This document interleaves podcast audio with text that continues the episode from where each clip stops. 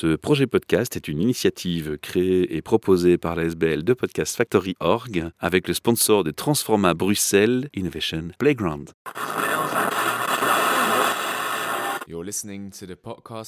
Bienvenue pour un nouvel épisode Midori Cast, votre podcast sur les initiatives positives en faveur de l'environnement. Et rappelez-vous, nous étions le 8 et le 9 octobre 2022 au Salon Hope à Namur.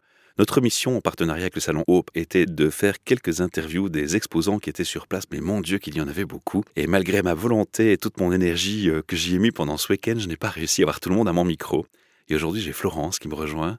J'ai transformé à Bruxelles à Ever. Elle s'est déplacée expressément pour nous, pour nous partager sa passion et son activité, dont on parlera un petit peu après. Bonjour Florence, bienvenue. Merci, bonjour.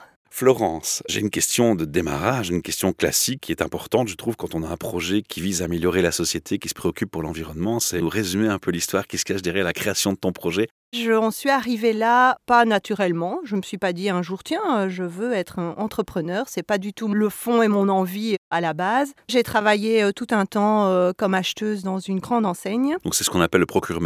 Voilà, aux achats. Donc catégorie manager, donc j'ai géré pas mal de catégories, ça me plaisait bien. Et puis euh, fin 2018, début 2019, je me suis mise à ranger ma maison. Mais dans le sens de vraiment éliminer aussi, de désencombrer. C'est suite à la lecture du livre de Marie Kondo, je ne sais pas si vous connaissez, la papesse du rangement japonaise. C'est suite à ça, à ce grand travail aussi où on se dit mais qu'est-ce qu'on accumule, à quoi ça sert, ça n'a pas de sens. Et je suis passée à un mode de vie beaucoup plus euh, écolo, responsable, bio, acheté en vrac. C'est du slow life. Voilà. Mais ça a mis quelques mois, hein, parce que quand on accumule comme ça dans une maison pas mal de choses, où on fait comme pause ou comme détente d'aller faire les magasins de fast fashion ou ce genre de choses, ben voilà, on accumule. C'était ben quand même de se rendre compte en fait que tout ça a été vraiment très inutile. Pour cerner ton intention précisément pour les auditeurs, qu'est-ce qui t'a marqué dans la lecture du livre? C'est l'aspect écologique ou plus l'aspect charge mentale de la femme qui doit tout gérer, qui a une maison encombrée? À la base, c'était plutôt la charge mentale, où je voyais bien qu'il y avait trop dans ma tête, trop de choses.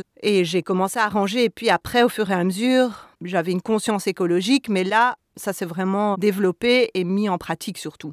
Parce que le penser que c'est mieux, c'est bien, mais le faire, c'est quand même euh, un petit peu mieux. Quel est le nom de ton activité? C'est UA Natural, Y-U-A Natural. Voilà.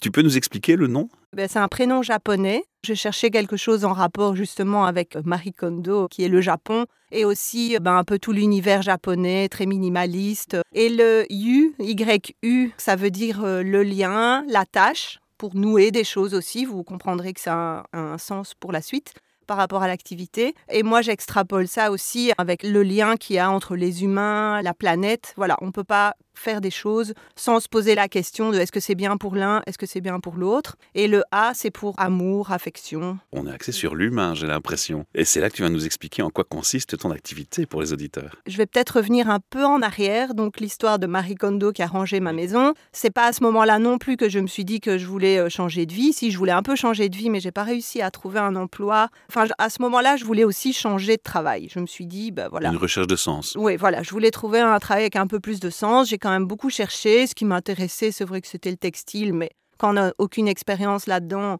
on n'a même pas une interview. C'était une période très difficile de trouver un travail avec du sens et quoi faire, que faire. Et arrivé le Covid en plus. Un petit peu avant. J'ai finalement trouvé un travail, mais qui n'était pas vraiment en rapport avec euh, mes valeurs. Mais j'arrivais à trouver quand même un sens là-dedans en me disant bah, j'ai un travail, je vais être bien formé, etc. Il y a des nouveaux collègues, des nouveaux challenges. Bon, et ça s'est pas bien passé pour moi pour eux non plus, du coup, puisque j'ai pas pu aller travailler. Après quelques mois, j'ai fini en burn-out. C'est souvent les cas de burn-out qui conduisent les gens à réfléchir sur mais qu'est-ce que je fais finalement? Qu'est-ce que je fais de ma vie? Et là, je savais ce que je ne voulais plus faire, mais je ne savais pas du tout ce que je voulais faire. Ce que j'aimais bien, c'était la couture. Je savais à peine enfiler mon fil. Hein. J'étais quand même très, très débutante. J'ai recommencé un peu pour euh, sortir du burn-out, essayer de faire des petites choses au fur et à mesure, et notamment à travers la couture. Comme j'allais maintenant dans des magasins bio, ce que je fréquentais pas spécialement avant, je me suis aussi rendu compte qu'il n'y avait pas vraiment d'accessoires cheveux vraiment responsables.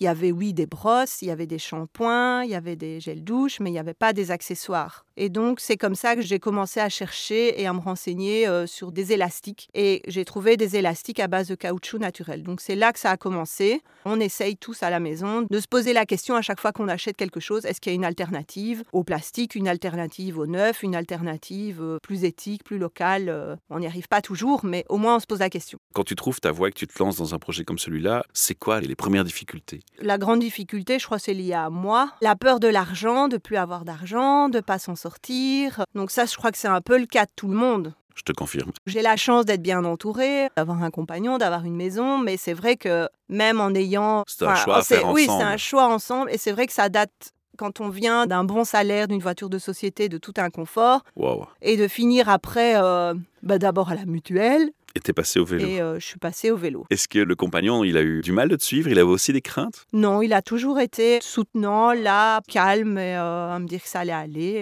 Donc les difficultés, finalement, tu te lances, donc ça veut dire que tu as réussi à passer au-dessus. Et le public que tu vises, alors, c'est quoi comme type de public? C'est les femmes qui t'écoutent d'abord, en général? C'est un peu plus les femmes parce que les produits Elles sont sont souvent un peu maîtresses des achats aussi. Peut-être, mais c'est vrai que on- je trouve qu'on voit dans toutes ces initiatives, c'est quand même beaucoup aussi euh, des femmes. Quand je me retrouve sur des marchés qu'ils de foutent, les mecs créateurs, euh, il y en a, mais il y en a moins. Et le public que je vis, c'est un peu tout le monde qui a une conscience écologique et qui essaye de changer. Mais c'est aussi juste des gens qui trouvent ça joli et après qui se disent, quand ils entendent tout le discours derrière, se disent Oh, bah c'est sympa quand même. Si vous écoutez ce podcast via une plateforme d'écoute podcast où il n'y a pas d'image, retrouvez-nous sur la chaîne YouTube ou sur la chaîne Instagram et vous aurez les photos de ce que Florence propose comme produit. Ça m'amène à la question de qu'est-ce que tu fais comme produit? Parce qu'on parle de produits pour les Ah. cheveux, ça j'ai bien compris, mais tu l'as mentionné aussi. Il y a une gamme très large. Tu as parlé d'élastique, tu as parlé d'accessoires, Oui. mais tu as aussi parlé de shampoing. Donc on pourrait imaginer que tu fais tes shampoings toi-même ou Non. tu n'as pas été dans cette direction? Moi, je fais que des accessoires textiles, mais maintenant, c'est vrai que euh, entre le moment où j'ai commencé à penser à la gamme, où j'ai commencé à aller voir des ateliers de confection, et le moment où je suis vraiment sortie de ma bulle, qui s'est accompagnée de la sortie du Covid, un peu, voilà, j'étais bien dans ma bulle pour continuer à cogiter. La gamme s'est fort élargie, et comme j'ai commencé il y a presque un an, j'ai encore des nouveaux produits. Donc pour les produits, j'ai quoi? J'ai des élastiques, des chouchous dans différentes matières, des bandeaux cheveux, bandeaux de soins, une serviette, enfin un essuie-cheveux qu'on attache qui tient bien au-dessus de la tête, un bonnet de douche ou de soins sans, toujours sans plastique. Maintenant j'ai des petites trousses, des très grandes trousses de toilette, Pour le maquillage et des choses comme ça aussi. des pochettes à savon, des pochettes à savon mélangées avec de l'éponge pour qu'on puisse aussi se laver,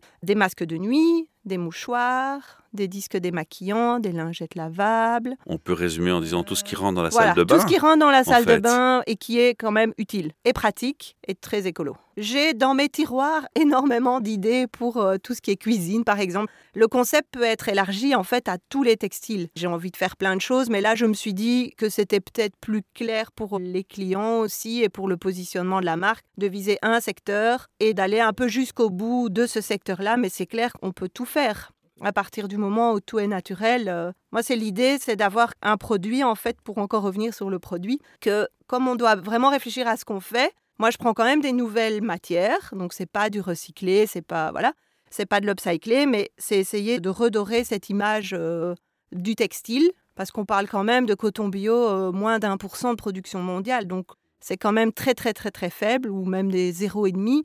Et je vous parle même pas du label GOT, ça c'est encore autre chose c'est de pouvoir se dire, bah, en fin de vie du produit, parce qu'il faut penser à ce qui va devenir, on peut même le composter parce que Bien tout vu. est naturel. Donc ça, j'ai envie de tout faire, moi, avec ça. J'ai envie de, de me rhabiller de la tête aux pieds. euh. La question embarrassante, c'est on parle de textile à un moment donné. Oui. Et le textile, c'est un gros débat éthique et, et de conscience environnementale parce que le textile, c'est fait parfois avec le travail de petites mains d'enfants à l'étranger. euh, Il y a de l'import de tissus, il y a le choix des produits, des cotons, l'impact carbone de chacun. Est-ce que tu te poses des questions par rapport à ça? Est-ce que tu agis par rapport à ça? Est-ce que tu fais des choix par rapport à ça? Oui, je suis même euh, du genre extrémiste ou jusqu'au boutiste. Jusqu'au boutiste, alors raconte un petit peu. Mais moi, j'ai fait le choix de travailler qu'avec du coton, mais pas n'importe quel coton, du coton bio, et pas n'importe quel coton bio, du coton bio qui est labellisé par GOTS. Oui. Donc Global Organic Textile Standard. C'est vraiment un label qui va regarder plusieurs choses. Donc, il va déjà vérifier que c'est biologique, eux, ils veulent 95% de fibres biologiques. J'expliquerai après, euh, moi, quels sont mes standards à moi. Et il y a aussi plein de critères environnementaux et sociaux qui doivent être respectés. Dont l'impact carbone notamment. Et sur toute la chaîne de production. Donc pas que au niveau de la culture du champ de coton, il y a aussi dans les usines, au filage, au tissage, là où on va atteindre les tissus, là où ça va être entreposé. Donc voilà, chaque étape doit être certifiée pour pouvoir avoir ce label. Elles sont décortiquées une par une. Oui. Tu me dis que tu es plus sévère encore que ce label parce que déjà comme ça, j'entends des entrepreneurs qui nous disent waouh, c'est pas évident à gérer cet aspect de la conscience écologique, où on la place, jusqu'à quelle limite, notamment sur le transport, déjà rien que ça. Oui, comme ma vision c'est d'être 100% euh, naturel et sans plastique, le 95% de fibres bio, moi je l'ai mis déjà à 100. Ah oui, donc tu Même veux du 100% 101. bio. Vous allez me dire 101, comment est-ce possible? Parce que en fait, c'est pas vraiment possible, mais j'explique les différents critères, c'est que eux prennent en compte le tissu. Donc par exemple, mon chouchou, il a du fil à coudre, il a une étiquette avec ma marque en tissu et il a un élastique. Eux, ils vont regarder le tissu du chouchou et c'est tout. Et pas l'élastique? Ils Donc, vont il pas regarder l'élastique. plastique. Tout à fait. Wow. Quand vous avez un t-shirt 100% coton bio GOTS, vous pouvez être sûr que le fil à coudre est en polyester, dans 99% des cas. Et donc moi, le fil à coudre, c'est du coton bio qui a été labellisé par GOTS. La petite étiquette aussi. Et l'élastique à l'intérieur, c'est un mélange de caoutchouc naturel et de coton bio. Tu les conçois toi-même? Je fais la conception, mais pas la production. Donc la production, elle est faite ici localement en Belgique Ah, ça j'aime bien entendre. Quand dans tu me des dis local, ça me plaît. de travail adapté. Donc, c'est des entreprises qui permettent de donner un travail qui est valorisant aux personnes en situation de handicap. Le succès, où est-ce que tu en es maintenant? J'ai eu mon premier euh, marché euh, bah, il y a un an au mois d'octobre.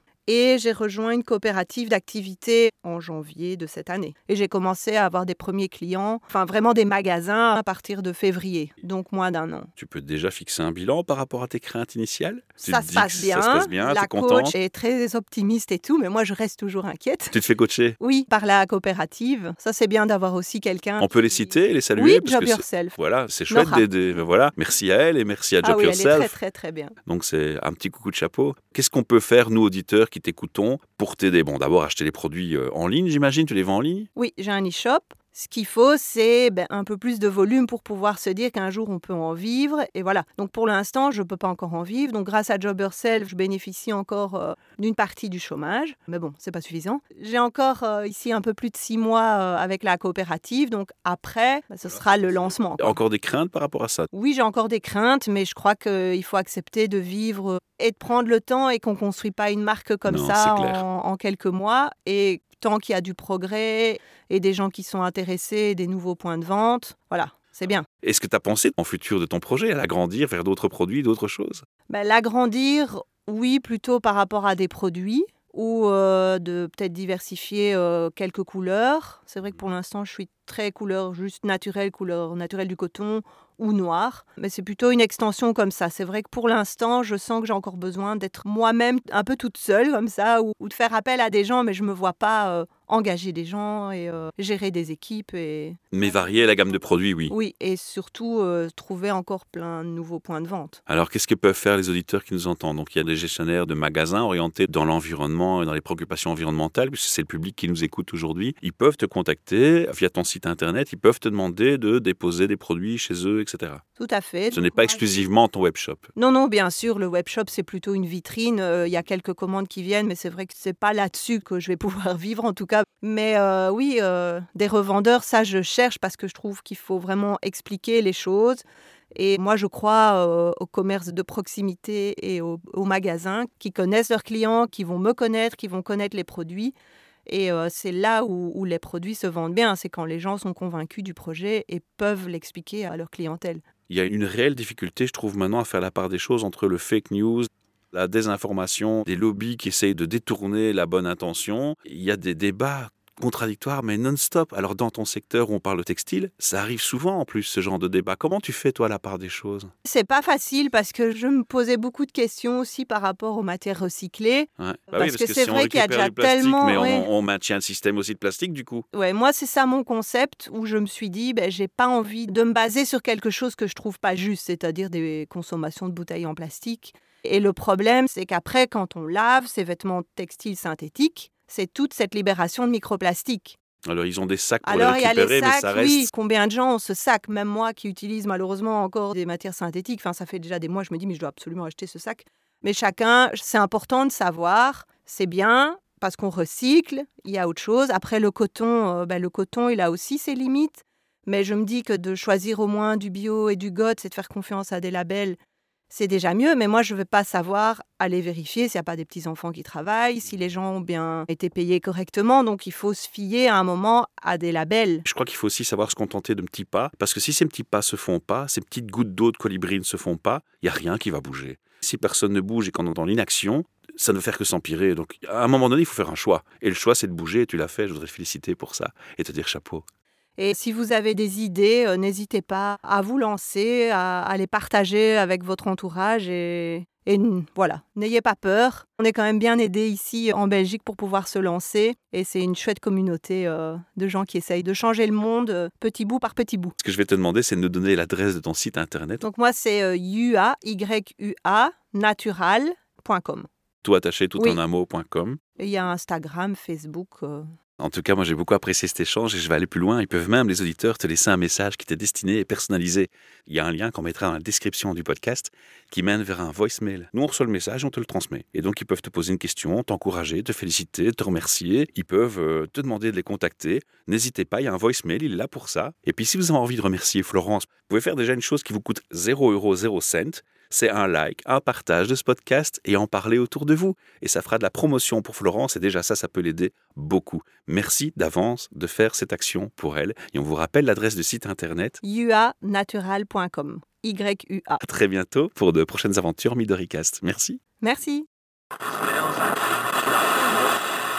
You're listening to the Podcast Factory. Ce projet podcast est une initiative créée et proposée par la SBL de Podcast Factory Org avec le sponsor de Transforma Bruxelles Innovation Playground.